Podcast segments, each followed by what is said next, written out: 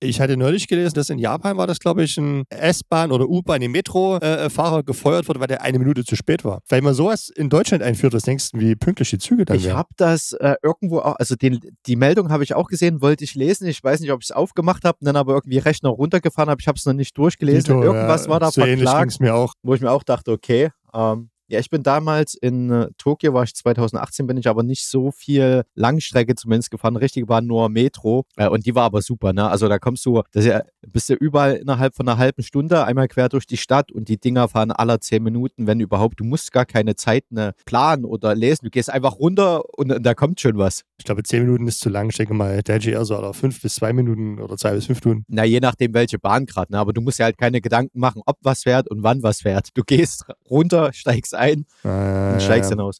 Ist äh, übrigens ein guter Tipp.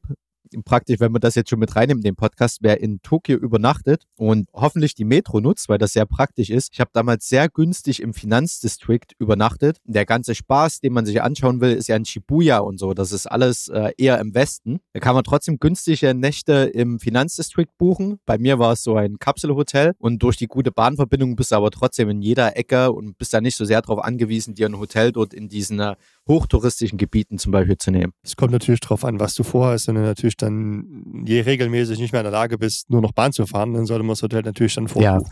Weil Sake sollte man auch nicht unterschätzen. Jo, wollen wir mal anfangen? Ja, lass mal anfangen. Herzlich willkommen zu Travel Insights, dem Podcast von fluege.de.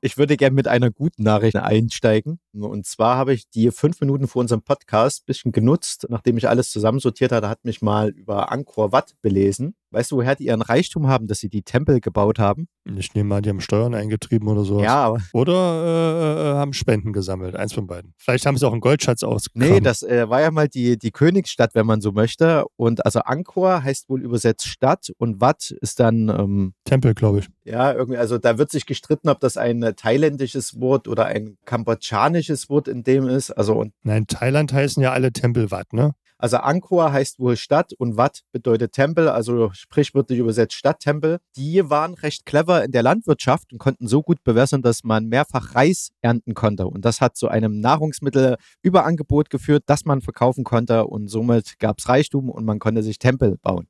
Ah.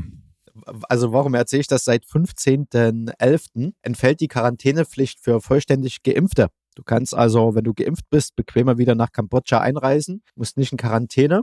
Jetzt habe ich noch mal kurz geschaut beim Auswärtigen Amt, was die dazu sagen. Du musst doch ein E-Visa beantragen.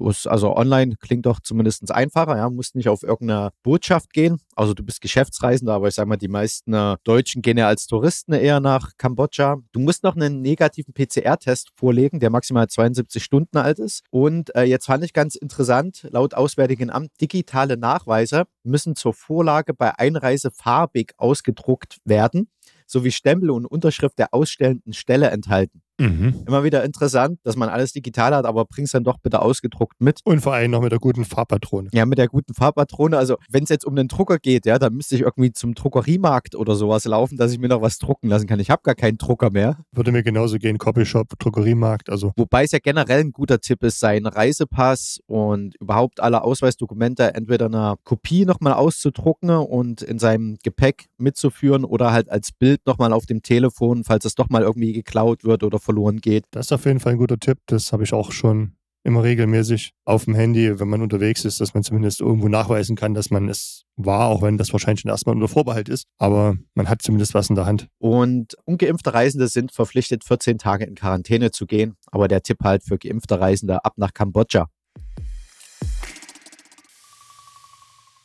Das also die gute Nachricht zu Beginn und jetzt würde ich mal zu Deutschland überschwenken. Da hat sich einiges getan und ich bin meistens fit, was so internationale oder überhaupt andere Länder anbelangt. Aber innerhalb von Deutschland, ähm, da, da habe ich immer Nachholbedarf. Da hört es auf bei dir. Ich habe hier ab Dienstag, 16.11., also wir sind schon am 18.11., unsere Hörerinnen hören uns am 19. November. Also seit dieser Woche könnte man so sagen, soll in Bayern in Beherbergungs- und Gastronomiebetrieben die sogenannte 2G-Regelung gelten. Dann dürfen nur noch Geimpfte und Genesen in Restaurants und Hotels. Und jetzt habe ich hier, ich bin verwirrt, was das ganze 2G, 3G bedeutet. Also da, da komme ich noch mit. Ja, geimpft, genesen, bei 3G noch getestet. Und dann äh, lese ich aber hier, da kommen wir dann gleich noch zu Österreich mit 2,5G, dann gibt es 2G Plus. Da bin ich überfordert, obwohl wir, äh, da, da, können wir noch zu verweisen, wir haben bei uns auf dem Blog eine Website, da wird das von, äh, der Touristi von den offiziellen touristischen Behörden angezapft per Widget. Da ist man immer praktisch super schnell informiert. Den Link würde ich mal mit bereitlegen zu allen Bundesländern, aber da fische ich nicht immer so drum. Kennst du dich aus mit 2G plus 3G? Ich habe Edge, ich habe mich LTE, keine äh, Edge Edge, ja, Edge, äh, es gab noch GPRS, das war noch die Vorstufe von Edge, also da ging gar nichts, glaube ich. Ja, ich habe mich da auch mal ein bisschen schlau gemacht und tatsächlich ist es gar nicht so einfach, auch da generell mal eine Übersicht zu finden, aber wir werden das auch bei uns, machen wir das in die Shownotes rein, ja. Wir können die Shownotes reinmachen und ich kann das auch bei uns auf die Seite mit verlegen, wenn wir da die Übersicht haben. Deswegen habe ich dir so eine schöne Grafik gebastelt. Sehr gut. Genau, und ja, 2G soll, sollte ja geläufig sein, sowas wie geimpft und genesen. Ne? Also das heißt, entweder ist man geimpft oder genesen. Und bei Genesen hat doch, glaube ich, auch eine Restriktion. Ich glaube, in der Regel war das immer innerhalb der letzten sechs Monate. Ja, genau. Das heißt, danach gilt man dann nicht mehr als genesen, sondern müsste sich dann wieder impfen lassen. Weist man nach mit einem positiven PCR-Test, wenn ich richtig liege, ne? Genau, genau, genau. Auf jeden Fall ist genesen kein, kein, kein Dauerstatus, so wie wahrscheinlich auch geimpft jetzt kein Dauerstatus sein wird. 2G Plus, was, was verbirgt sich dahinter? Das ist im Endeffekt auch, man muss geimpft oder genesen sein und man braucht zusätzlich einen Antigentest, der nicht älter als 24 Stunden sein darf. Wobei natürlich alternativ auch ein PCR-Test dann akzeptiert wird, weil das dann natürlich nochmal ein Stück höher ist. Aber die niedrigere Hürde wäre dann hier der Antigen-Test. Ist halt günstiger, schneller. Genau, genau. Genesen, geimpft und getestet mit Antigen-Test ist die 2G-Plus-Regel. Aber natürlich würde ein PCR-Test auch gehen. Bei beiden entfallen dann die Maskenpflicht und die Abstandsregeln, weil das sind vor allem jetzt halt eben Modelle, die dann so für Veranstaltungen gelten. Meistens 3G, das sollte ja eigentlich jeder wissen, klassisch geimpft, genesen oder getestet. Ne? Und auch hier 24 Stunden Antigen-Test, wobei auch hier wieder ein PCR-Test natürlich auch gehen würde. Und jetzt kommen wir zu der 3G Plus. Ich habe die auch schon unter 2,5G gefunden, wobei ich finde, die Bezeichnung macht eigentlich überhaupt keinen Sinn. 3G Plus bedeutet, man ist wieder ebenfalls geimpft oder genesen oder man hat einen PCR-Test. Das heißt, bei 3G Plus wird der Antigen-Test nicht mehr akzeptiert und der PCR-Test darf hier aber auch wieder 48 Stunden alt sein. Also, wenn ich das so sehe, 2G Plus bedeutet, also im Prinzip muss ich dann zwei Merkmale erfüllen. Also mindestens geimpft und genesen sein und zusätzlich noch den Test. Genau. Das, das, das, ist, das ist halt auch so ein bisschen die Inkonsistenz so bei den Benamungen, weil also 2G und 2G Plus, das, hier macht das Plus Sinn, weil man muss zusätzlich noch ein Merkmal erfüllen und bei 3G Plus muss man ebenfalls entweder oder dann sein. Ne? Also das heißt, ihr müsstet das 3G PCR nennen, dann wäre es vielleicht verständlicher. Wir haben eine schöne Grafik, die verlinken wir dann über die Shownotes, da ist das vielleicht noch ein bisschen verständlicher dargestellt, aber im Zweifelsfall gilt ja eh, impfen, dann interessiert einen das ganze 3G gar nicht mehr und man muss sich sozusagen nur noch um 2G und 2G Plus kümmern. Ich habe auch hier, weil dem Zusammenhang oder wie gerade eben schon mal angekündigt, ähm, es gibt ja neue Regelungen für Österreich, was wir übrigens seit äh, vergangenen Freitag beziehungsweise seit Sonntag dann politisch gesehen ähm, betrachtet Deutschland Österreich als Hochrisikogebiet oder Hochinzidenzgebiet. Was bedeutet das erstmal, wenn du weder geimpft noch genesen bist, dann müsstest du bei Rückkehr aus diesem Land zehn Tage in Quarantäne und kannst dich nach fünf Tagen mit einem PCR-Test freitesten. Wärst dann also bei, wenn du das Ergebnis schnell bekommst und es natürlich negativ ist, ab Tag sechs dann wieder kannst wieder rausgehen, kannst deine Quarantäne verlassen. Ähm, Österreich hat sich was geändert und wird sich sowieso noch mehr ändern. Und zwar hat man praktisch einen Lockdown für Ungeimpfte verhangen. Auch die Regelungen Hotels und körpernahen Gewerbe, so formuliert, sind auf 2G gebaut. Also du musst geimpft oder genesen sein. Und ab 16. November, also vor zwei Tagen für uns, also vor drei Tagen für unsere Hörer, unsere Early Bird Hörer, müssen eine ungeimpfte zehn Tage in Quarantäne gehen. Das entspricht wohl ein Viertel der österreichischen Bevölkerung. Zwei Millionen Menschen, knapp 25 Prozent. Dann darfst du das Haus nur noch aus wichtigem Grund verlassen. Und wenn du das aus unwichtigem Grund verlässt, drohen dir da Strafen bis zu 1450 Euro. Oh, das ist äh, gar nicht mal so wenig. Das ist heftig, ne, wenn das kontrolliert wird. Und ja, die Verlängerung bleibt offen. Die Zahlen sind so hoch in Österreich. Also ich habe ja noch die Zahl von Dienstag. Da war die Inzidenz wohl bei mehr als 800 Neuinfektionen pro 100.000 Einwohner. Ich habe heute nochmal geschaut. In Deutschland sind wir bei 336,9 Sieben-Tages-Inzidenz. Okay, also ausgenommen von diesem Lockdown in Österreich sind Kinder und Genesene. Dies, in Österreich sieht man es auch so, 180 Tage. Dein Genesenen-Status darf der zurückliegen, also das ist ein halbes Jahr. Impfzertifikate für Einreisende, also vor allem Touristen, die nach Österreich reisen wollen, wird man demnächst Impfzertifikate nur noch für einen Zeitraum von neun Monaten akzeptieren. Also deine Impfung darf dann maximal neun Monate her sein. Früher waren das zwölf Monate. Wir haben das ja immer im Podcast, dass wir ähm, schon ein bisschen darauf wetten, dass diese Dauer immer mehr zum Kriterium wird. Und hier sieht man es praktisch live. Und ich könnte mir vorstellen, dass das äh, sich durchaus noch bis zu sechs Monate runterregeln könnte. Aber in Österreich erstmal von zwölf auf neun Monate. Ich denke das auch. Das hat man, glaube ich, das letzte Mal auch schon angesprochen, dass man wahrscheinlich irgendwann sowas sagt wie halbes Jahr, beziehungsweise wird wahrscheinlich, also eingenommen, Aktuell wäre ein halbes Jahr zu knapp, weil ja die Boosterimpfung erst danach gemacht werden kann. Das heißt, dann bräuchte ich vielleicht noch einen Monat Puffer. Aber generell wird es irgendwann wahrscheinlich so sein, nachdem, was die Wissenschaft sagt. Vielleicht ist ja auch nach viermal Impfen dann oder nach dreimal Impfen die Immunisierung dann schon abgeschlossen, sodass man das jetzt erstmal eine Weile nicht braucht. Aber vielleicht wird es ja auch so sein, dass man sich generell alle halben Jahre impfen lassen muss. Und dann wird wahrscheinlich das auch dann so ein Kriterium sein, Impfung und dann nicht länger als sechs Monate. Ja. Ja, wie du schon sagst, das denke ich auch. Bleibt uns nichts übrig, als da abzuwarten, ne, wie sich die äh, Studienlage dazu entwickelt. Was habe ich noch hier dazu? Seit gestern, also seit 17. November, also praktisch seit, nehmen wir es seit dieser Woche, müssen Ungeimpfte, die nach Österreich einreisen wollen, einen negativen PCR-Test vorweisen.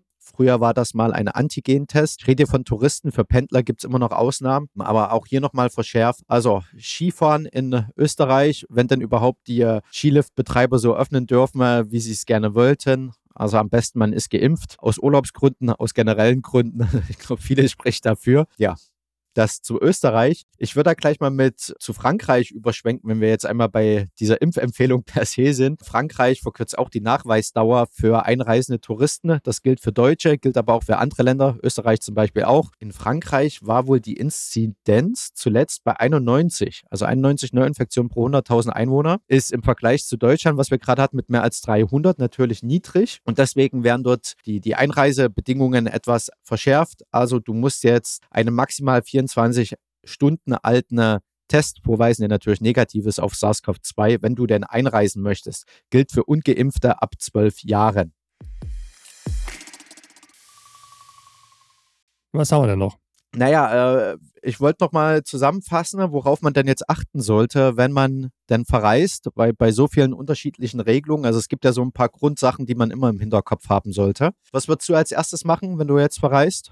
Äh, Koffer packen. Ko Koffer packen. Und jetzt angesichts nein. der Pandemie, in der wir noch leben, äh, also was, was wären Nein, natürlich, nein, das war jetzt nur Spaß. Nee, ja klar, also auf jeden Fall würde ich mich erstmal generell äh, informieren, wo ich hinfliegen fliegen möchte, wie sind dort Bestimmungen, wie sind dort die Regelungen generell, würde dann wahrscheinlich auch versuchen, so eine Woche vorher eigentlich auch meine Aktivitäten komplett runterzufahren und fast nur noch zu Hause zu bleiben, um halt eben sicher zu gehen, dass man dann auch safe ist. Test, Ausweise und dann natürlich Desinfektionsmittel, Masken einpacken und los geht's. So, ein Stück weit. Das ist ein sehr guter Punkt, die Aktivitäten runterzufahren, bevor man verreist. Nützt ja alles nichts, wenn man dann, dann zum Beispiel einen Test machen muss, sagt ja, okay, ich mache deinen Test, du gehst aber vorher noch großartig Party machen mit vielen Menschen ne, und dann hast du alles gebucht und bist kurz vorher dann, hoppala, äh, den Test mache ich, aber der ist positiv. Äh, sehr guter Punkt. Kann man auch nur jedem ans Herz legen, der Homeoffice nutzen kann, das da auszureizen. Übrigens, die Infos gibt es bei uns äh, wie immer über die Shownotes zu finden. Das haben wir mal zentral zusammengelegt. Genau, checken, nicht nur, wo du hinreisen willst, ich glaube, das machst du auch ohne Pandemie, aber ob du da überhaupt einreisen darfst äh, ich erinnere nur an die USA, ja, das war ja nicht so einfach. Was sind die Bedingungen? Was musst du vor Abflug erfüllen? Also musst du geimpft sein? Welche Impfungen werden anerkannt? Das ist äh, wichtig. Wie lange? Oh ja, ich glaube, das ist ein guter Punkt. Genau, wie lange muss die Impfung her sein? Gibt es da Restriktionen? Hatten wir gerade bei Österreich ja maximal neun Monate alt. Äh, brauchst du zum Beispiel eine Versicherung? Haben wir vor allen Dingen in Thailand. Da brauchst du den Nachweis einer Covid-Versicherung, also einer Auslandskrankenreiseversicherung, schön deutsches Wort, die auch den, ähm, die Infektion mit dem SARS-CoV-2-Virus abdeckt. Musst du irgendwelche anderen Formulare ausfüllen? Brauchst du eine Einreisegenehmigung, damit du dann einen QR-Code bekommst? Das haben wir zum Beispiel in Spanien so, in ähm, der Türkei so, äh, in, in Thailand auch wieder das beste Beispiel. Und musst du einen Test machen. Muss der PCR sein oder reicht ein einfacher Antigen-Test? Wie alt darf der maximal sein? Das gehört alles zur Reiseplanung noch vor dem Abflug dazu. Dann habe ich hier nochmal das eingeteilt nach Nachabflug. Also es kann sein, muss musst du dich dort nochmal testen, wenn du einreist. Wird das direkt im Flughafen vorgenommen, musst du das zum Beispiel mit einem Hotel zusammen buchen. Das gibt es auch, dass, deine, dass du vorweisen musst, dass du, wenn du im Hotel ankommst, dort ein Package hast, dass ein Test mit dir gemacht wird. Und musst du dich zum Beispiel im Hotel auch für eine Quarantäne aufhalten. Auch hier wieder typisches Beispiel Thailand. Äh, du brauchst ein zertifiziertes Hotel. Den Link habe ich bei uns auch in die Shownotes gepackt, wo man rausfinden kann, welches Hotel denn dafür zertifiziert ist. Und dort musst du zum Beispiel äh, so lange warten, bis du dein Negativergebnis von der Einreise bekommst. Und dann natürlich für je nach persönlichen Status ist man geimpft oder ungeimpft oder genesen, nicht genesen. Wie sind denn die Bedingungen bei der Rückkehr nach Deutschland? Also ist es ein Hochrisikogebiet und ich bin ungeimpft, dann musst du damit rechnen, in Quarantäne zu gehen. Ist man geimpft, ist man relativ frei ja, außer du bist in einem Virusvariantengebiet, aber die gibt es zurzeit glücklicherweise nicht, zumindest mit Aufnahme dieses Podcasts. Ja, das sind so praktisch die Sachen, die man vorher abchecken sollte. Und dann äh, auch noch ein paar Tipps beim Buchen selbst. Wir sind eine Buchungsplattform für Flüge ja, für Fluege genau genommen. Und wenn man bei uns bucht, kann man ein Häkchen setzen, dass man zum Beispiel ein flexibles Ticket buchen möchte, was man im Zweifelsfall eben nochmal umlegen kann auf eine andere Destination oder auf eine andere Zeit. Das kann man filtern bei uns, kostet im Zweifelsfall ein paar Euros mehr, kann sich dann aber eben lohnen. Ja. Aber nicht das Filtern. Das, das, das Filtern lohnt sich sowieso immer, da sieht man, wie viel teurer das mehr ist. Die Airlines sind ja dazu übergegangen, dass in Zeiten von Corona wollen ja natürlich ihre Flüge immer noch attraktiv gestalten. Deswegen sind die Preise da nicht ganz so hoch, wie es früher einmal der Fall war. Aber das kann man checken, dass man da möglichst flexibel ist. Generelle Info, wenn man storniert, einfach so, weil man es möchte, ohne jetzt geltenden Grund laut Tarifbestimmungen. Also A gelten immer Tarifbestimmungen der Airlines. In der Regel bekommst du aber deine Steuern und Gebühren zurück. Auch bei Tickets, die nicht flexibel umbuchbar sind, bekommst du deine Steuern und Gebühren zurück. Und das ist beim Flugpreisen nicht unerheblicher Anteil. Wichtiger Hinweis, es können nochmal Stornierungsgebühren dahin zukommen und ein, was wir in der Flugbranche als No-Show bezeichnen. Wenn du einfach den Flug nicht antrittst, ohne irgendjemandem Bescheid zu geben, auch da können Gebühren entstehen. Also da ist es im Zweifelsfall immer besser, vorab zu sagen, wenn man nicht fliegen möchte. Okay, und äh, du hast schon erwähnt, beim Fliegen selbst, die Airlines haben natürlich auch Bedingungen. Bei den meisten musst du sowieso einen Mundschutz tragen, im Idealfall auch eine FFP2-Maske mitnehmen und Desinfektionsmittel ist immer gut, wenn man das dabei hat. Hier auf die Flüssigkeitsgrenzen äh, bei der Zollkontrolle oder beim Sicherheitscheck am Flughafen bitte achten. Also das sind, glaube ich, maximal 100 Milliliter pro Fläschchen, wenn man so möchte, und das Ganze in einen äh, verschließbaren, am besten Klarsichtbeutel einpacken. Es muss, es muss ein Klarsichtbeutel sein. Es muss sogar ein Klarsichtbeutel sein. Das sind meine ja, Kurzhinweise, wenn man das so möchte. Wie gesagt, das haben wir alles auch im Blog nochmal hinterlegt, dass man äh, am besten eine Checkliste hat, die man dann abarbeitet, dass man nichts vergisst. Im Zweifelsfall muss man sich am Flughafen was nachkaufen, da die Preise dort aber nicht ganz mit denen in der Druckerie, in der, auf dem Land, in der Stadt, wo auch immer mithalten können. Von daher die Empfehlung, wenn man da gut vorbereitet ist. Ich habe, weil wir bei diesen ganzen äh, Bedingungen und Checks und sowas sind, ne, bei all den Veränderungen, die wir auf der Langstrecke hatten, ne, Stichwort USA, Stichwort Thailand, gibt es ein paar Erfahrungsberichte, die habe ich mir mal zu Gemüte geführt. Und zwar USA seit 8. November ja wieder bereisbar. Wenn du geimpft bist und einen PCR-Test hast, gibt es Erfahrungsberichte von Leuten, die direkt dann am 9. November schon eingeflogen sind und es lief alles smooth. Also hat wirklich gut funktioniert. Die Airlines checken beim Check-in wohl alles, also dein Impfstatus, dein äh, PCR-Test und so die Berichte bei der Einreise selbst in den USA hat sich nichts im Vergleich zu früher geändert. Du wirst genauso gecheckt, du wirst ja hier und da ein paar unangenehm, latent, passiv-aggressive Nachfragen der Behörden gefallen müssen. Also es ist wirklich so, da machen die keinen Unterschied zur, zur Nationalität. Da wird Staatsmacht äh, demonstriert, aber du kannst einreisen, wohl relativ ohne Hassel. Ähm, es sah in Thailand bisher wohl anders aus. Äh, okay. Also Thailand offiziell ja auch mit November war es Anfang, Mitte November geöffnet und man wollte ja die Einreise vereinfachen, indem es eine Website gibt, auf der du all deine Dokumente hochlädst und dann bekommst du einen QR-Code und damit den zeigst du dann vor und wenn der geprüft wird, sagen die, okay, er erfüllt alles oder sie, er kann einreisen. Also die Bedingungen waren ja geimpft, getestet, eine Hotelnacht in einem zertifizierten Hotel buchen. In diesem Hotel wartest du dann, bis du dein bei Einreise negatives, hoffentlich negatives Testergebnis bekommst und dann kannst du dich ab dann frei in äh, Thailand bewegen. Und das sollte man halt zum Nachweis alles schon vorher per Website einreichen. Und es war abzusehen, dass diese Website sehr stark frequentiert besucht wird. Und es war noch nicht so alles äh, gut gut programmiert, sagen wir so. Es hatte viele Bugs und da gab es Probleme. Zum Beispiel bei den meisten Impfstoffen brauchst du ja zwei Impfungen und Johnson Johnson bietet ja mit Janssen einen Impfstoff an, bei dem eine Impfung reicht. Das war aber gar nicht so einfach einzugeben. Ne? Also beziehungsweise ging gar nicht. Du musstest dann zweimal eingeben und dann wurde das abgewiesen. Ne? Und dann gab es zum Beispiel, ich glaube, für Amerikaner und Briten Probleme mit ihrem Pass, weil dann eine URL generiert wird, die irgendwas mit der Passnummer zu tun hat. Und die war dann zu kurz. Und da mussten ein bis drei Leerzeichen, gab es dann den Workaround in Foren, der so erklärt wurde, ja. Musstest du ein paar Leerzeichen einfügen, damit das überhaupt von der Schnittstelle akzeptiert wird. Ich will da jetzt gar nicht zu sehr ins Detail gehen, ja. Die Behörden sitzen dran, sie bessern es Tag zu Tag aus. Es scheint dann irgendwie zu funktionieren. Und ich vermute, mit Erscheinen des Podcasts ist wieder ein Tag vergangen. Äh, die Thailänder sind da wohl fleißig, arbeiten rund um die Uhr dran, aber man muss sich da wirklich durchfitzen. Die Grundessenz davon möglichst rechtzeitig, nicht kurz vor Abflug, sich damit beschäftigen, alles buchen. Im Zweifelsfall muss man den Hörern die Hand nehmen und mit den Kollegen vor Ort telefonieren. Ich würde da mal tatsächlich ein Unternehmen unbezahlte Werbung machen. Per Skype kann man günstiger weltweit telefonieren. Da muss man nicht mit teurem Mobilfunktarif dort anrufen. Ja, also sich vorher Zeit nehmen und das alles in Ruhe machen, damit das nicht kurz vor der Angst dann irgendwie gemacht wird und man doch ein paar Absagen bekommt. Und am Endeffekt, äh, die Airlines kontrollieren das, bevor du rüberfliegst. Und da solltest du das auch safe haben, also nicht auf gut Hoffnung versuchen einzuchecken. Und wenn man das durchmacht, das Ganze, und du wirst abgelehnt, ja, dann einfach äh, bekommt man auch Feedback, woran es denn gelegen haben könnte. Du kannst das immer wieder neu machen. Das Ding, das kostet wohl auch kein Geld. Okay. Also von daher von einer Absage beim ersten Mal nicht abschrecken lassen. Ja, im Zweifelsfall googeln oder anrufen. Es wird nach und nach verbessert. Ja, also ich glaube, dieser Johnson Johnson Bug, wenn man so möchte, ist wohl schon raus. Es gibt jetzt eine Möglichkeit, wenn man nur einmal geimpft wurde, weil es der Impfstoff eben so hergibt, dass man damit auch äh, weiterkommt.